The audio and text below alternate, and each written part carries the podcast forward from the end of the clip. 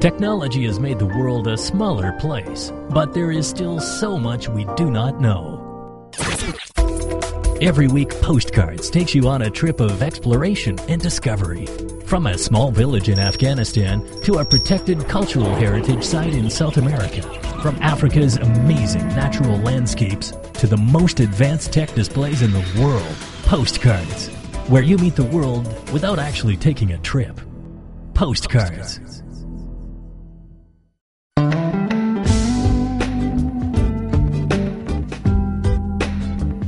Hello and welcome to Postcards, a show which takes you across borders without actually leaving home. I'm Wen Jie.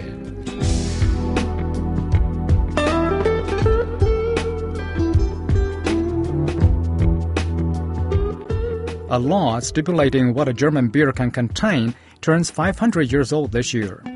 The beer purity law, which says beer can only contain water, barley, and hops, is celebrated with a festival in its birthplace of Ingolstadt. Here's Michael Butterworth with this postcard from Germany. Food and drink regulations are very rarely celebrated with festivals. But when the law concerns beer, and the country is Germany, it makes more sense. Here at the Pure Beer Festival in Ingolstadt, revelers are celebrating one of the country's most famous regulations, well known to beer lovers around the world. The German beer purity law was enacted in Ingolstadt in 1516. This year is the 500th since its inception, and German beer lovers are celebrating it in the best way possible, with medieval reenactments, singing, and, of course, lots of beer drinking. Beer lover and editor of beer magazine Hopfenhelden, Nina Annika Klotz, explains its origins.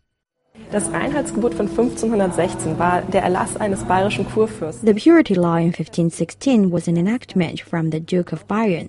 It was decided the beer should be made with barley. It was essentially about the management of resources. Bread should be made with wheat and beer with barley to avoid resources running out.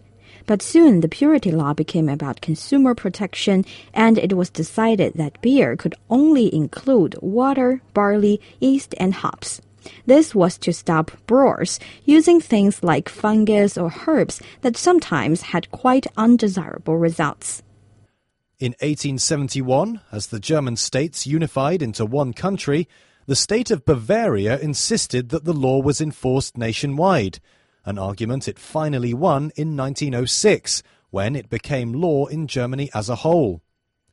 The law meant that German brewers that added additional ingredients were not allowed to call the drink beer.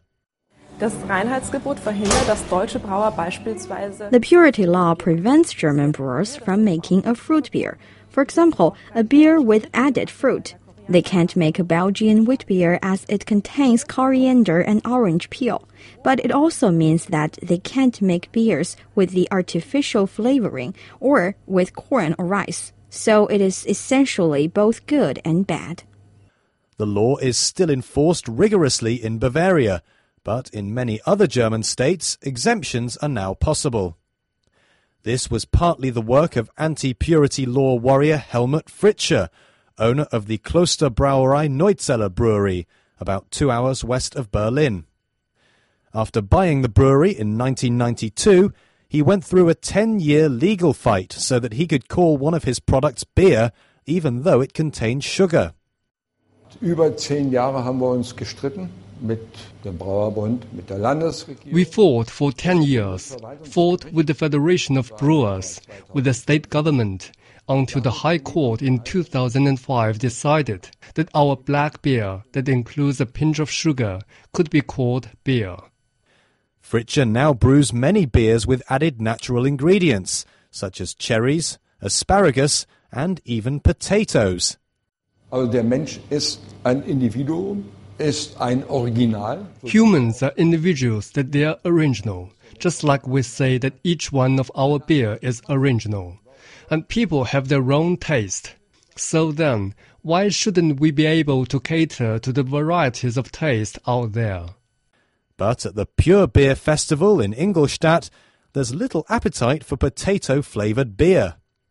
Along with water, barley, yeast, and hops, the purity law still reigns supreme here, and many hope it will do for another 500 years.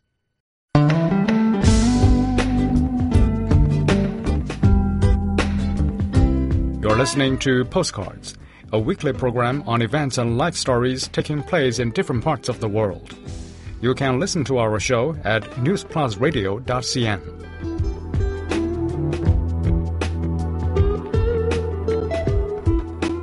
It's World Dance Day, and enthusiasts across the world are moving their feet and shaking their hips. The city of Solo in central Java has embraced the event with thousands of people taking to the streets in a festival of dance. Here's Bob Jones with this postcard from Indonesia.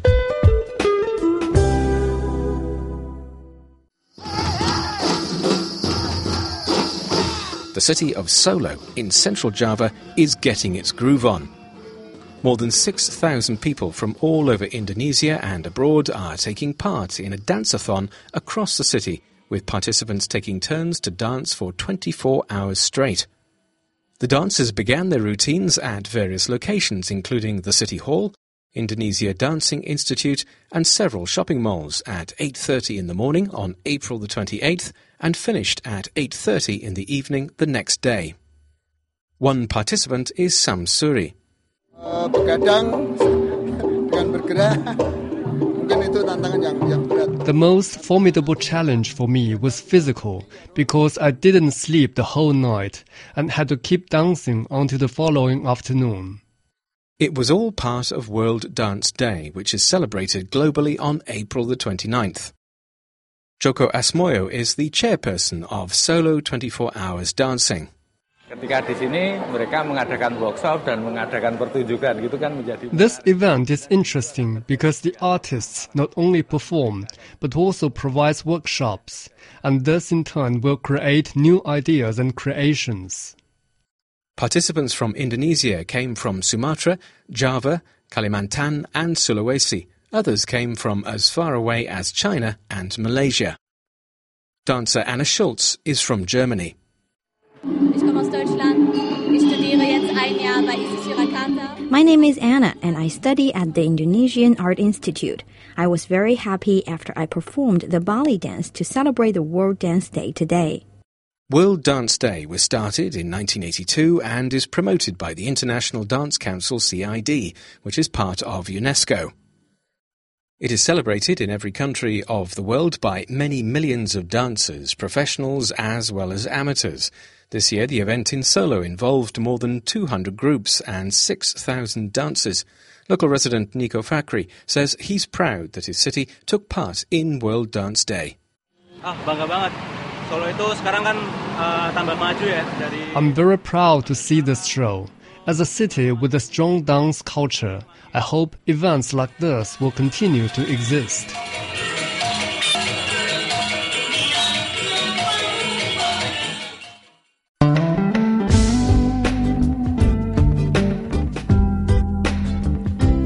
Listening to Postcards, a weekly program on events and life stories taking place in different parts of the world. You can listen to our show at newsplusradio.cn.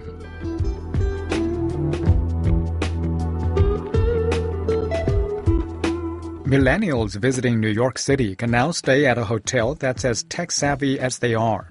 The Renaissance Midtown Hotel features multi-sensory digital walls and floors that react with just a tap of the foot or a wave of the hand to provide the latest tourism information about the city that never sleeps. Here's Spencer Music with this postcard from the United States. Walk down a hallway in the Renaissance Midtown Hotel in New York, and the walls and floor come alive. Visitors can select a walking route by standing in a circle projected on the floor. By wandering down a corridor, they notice how the interactive digital tapestry of images and sounds subtly changes as they pass by. They can merely point at the wall and view a tourism portal that opens up, providing information about things to do and see or by standing in footprints outlined in a circle on the floor, they can point at categories displayed on the wall to open up screens which deliver information.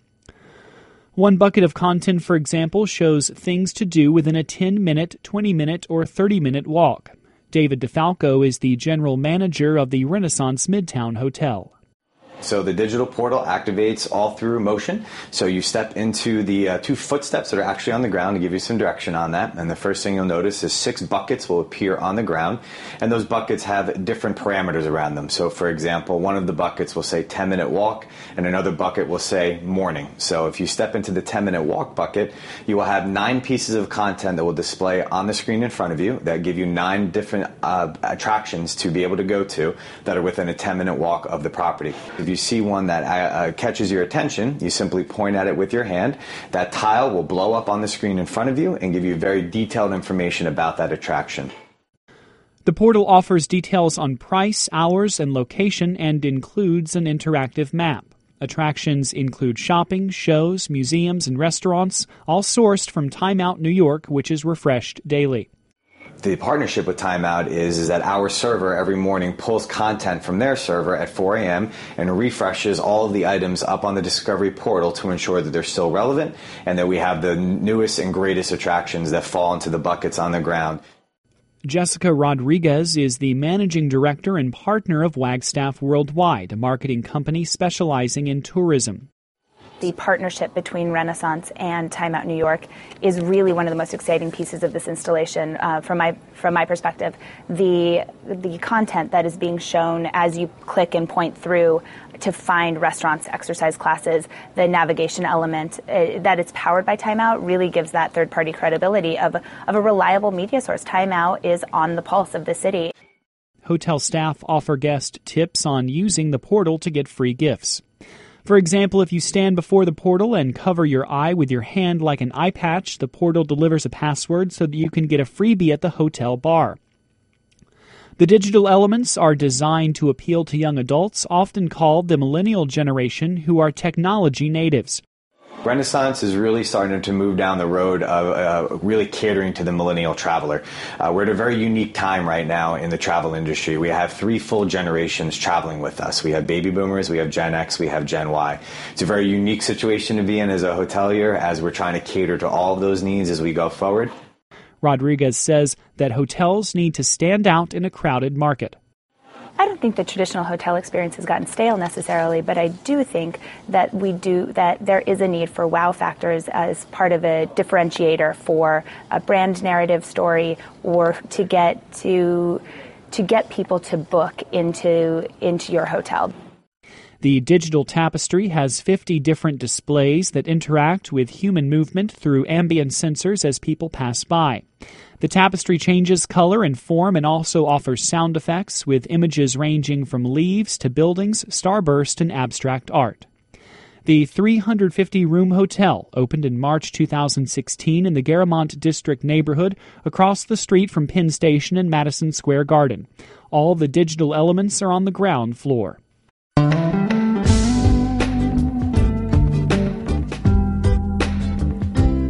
Listening to Postcards a weekly program on events and life stories taking place in different parts of the world. You can listen to our show at newsplusradio.cn.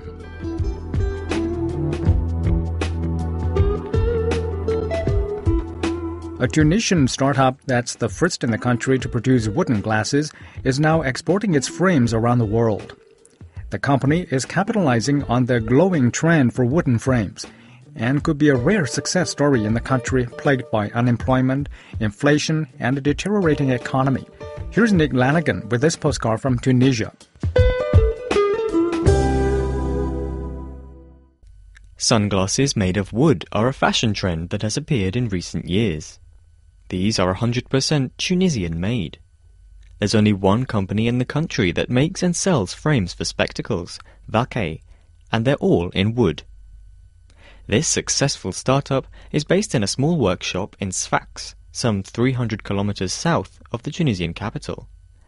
Two years after its launch in 2014, Vaquet now has 11 employees and plans to double its workforce by the end of the year. It also exports to France, Canada, Morocco, Austria, and Bulgaria, and is due to add five new countries to that list in the coming year.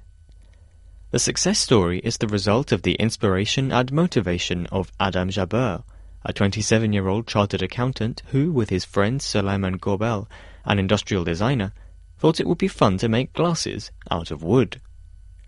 From a plywood prototype to luxurious African wood species, the glasses have been a success from the beginning. Each new sale has allowed the team to buy more raw materials and new tools to perfect their production. The interest and excitement of local opticians is what pushed the team to put all their efforts into the Vaquet adventure.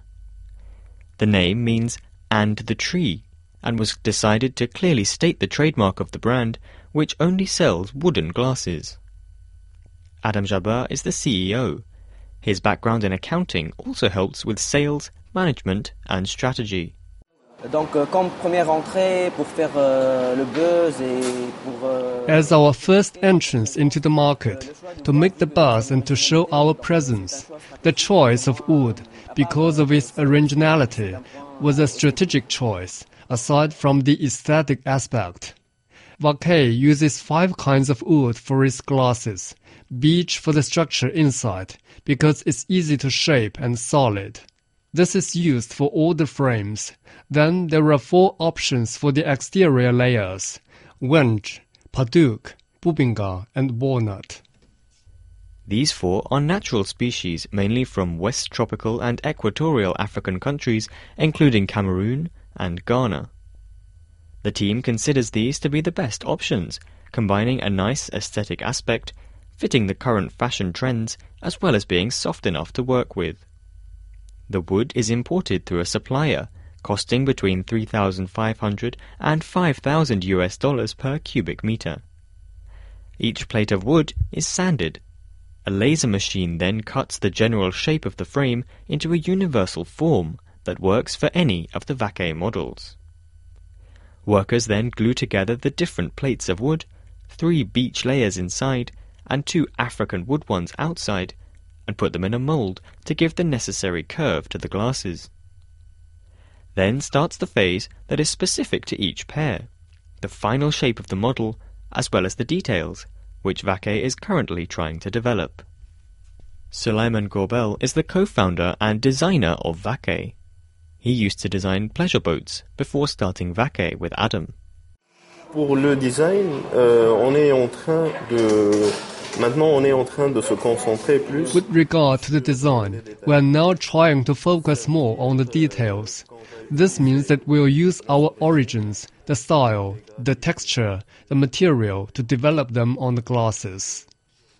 Traditional fabric, Berber symbols, and jewelry will soon be available on Vaquet models to link Tunisia's origins to the latest fashion trends.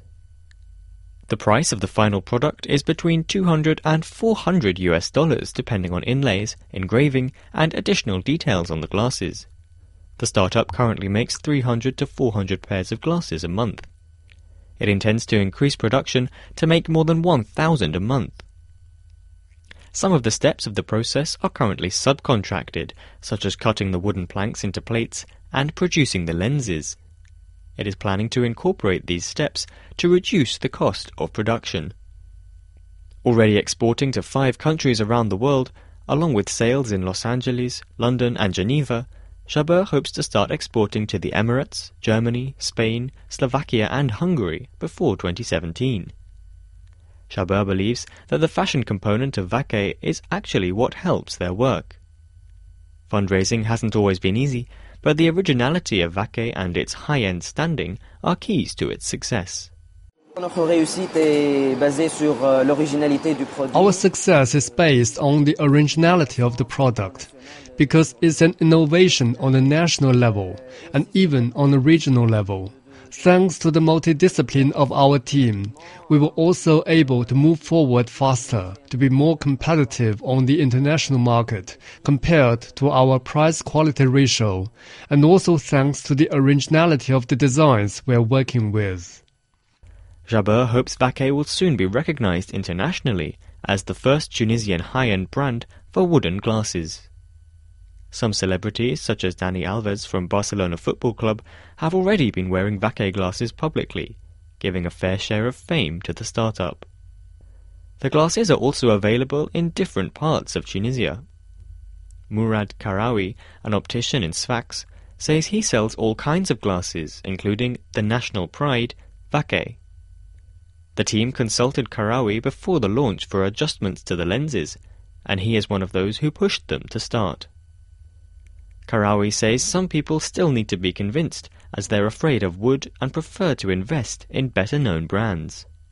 Other customers, though, say they're light, beautiful, and reliable, and they also appreciate the fact that they are a pure Tunisian product. C'est un produit fait main, euh, donc euh, chaque pièce elle est vraiment unique. It's a handmade product, so each piece is truly unique, which is different from the traditional ones where you can have 3,000, 5,000, or even 10,000 copies. The frames are made on demand, so there is an added value to the product.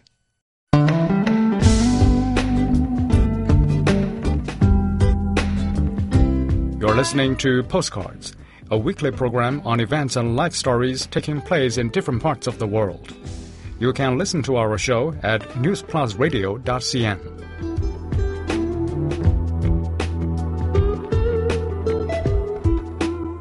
In the United States Seattle area, dogs and food trucks are both popular.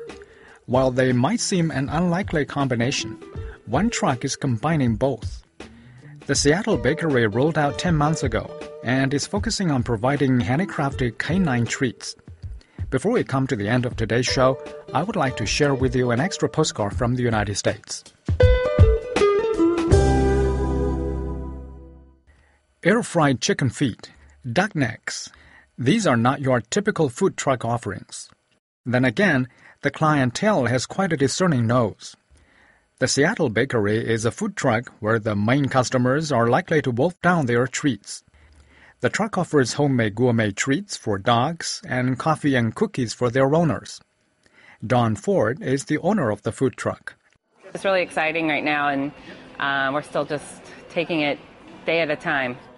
Ford and her husband, Ben, own and operate the truck. She first began baking treats for dogs when she was a dog walker concerned about a rash of product recalls. Our, all of our treats are soft. All of our treats aren't, you know, filled with things that you can't pronounce. It's all things that ingredients you can find at your grocery store. Food trucks have gone to the docks in other parts of the country. But Ford says Seattle's dog friendly reputation and well established mobile eating scene make it spot on for business. So I think there's definitely a market for more things like that, like um, where human and canine activities are combined. You don't want to always leave them at home or leave them in the car. Advice Ford follows. Her top selling salesman is her dog, Sherman. The concept is new and rare enough that dogless people occasionally misunderstand and purchase a treat. Popular items include bacon pop cakes, mini cheesy donuts, pumpkin pretzels, and peanut butter cookies. Oh, peanut butter is like a must it does kind of seem natural that now that we've kind of conquered the people food truck market, that we bring that to our favorite furry friends.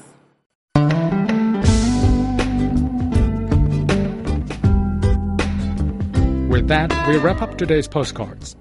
Your comments, suggestions, or questions are always appreciated, and you can contact us via email at postcards at cri.com.cn. For program producer Zhao Jianfu, I'm Wen Jie. See you next week.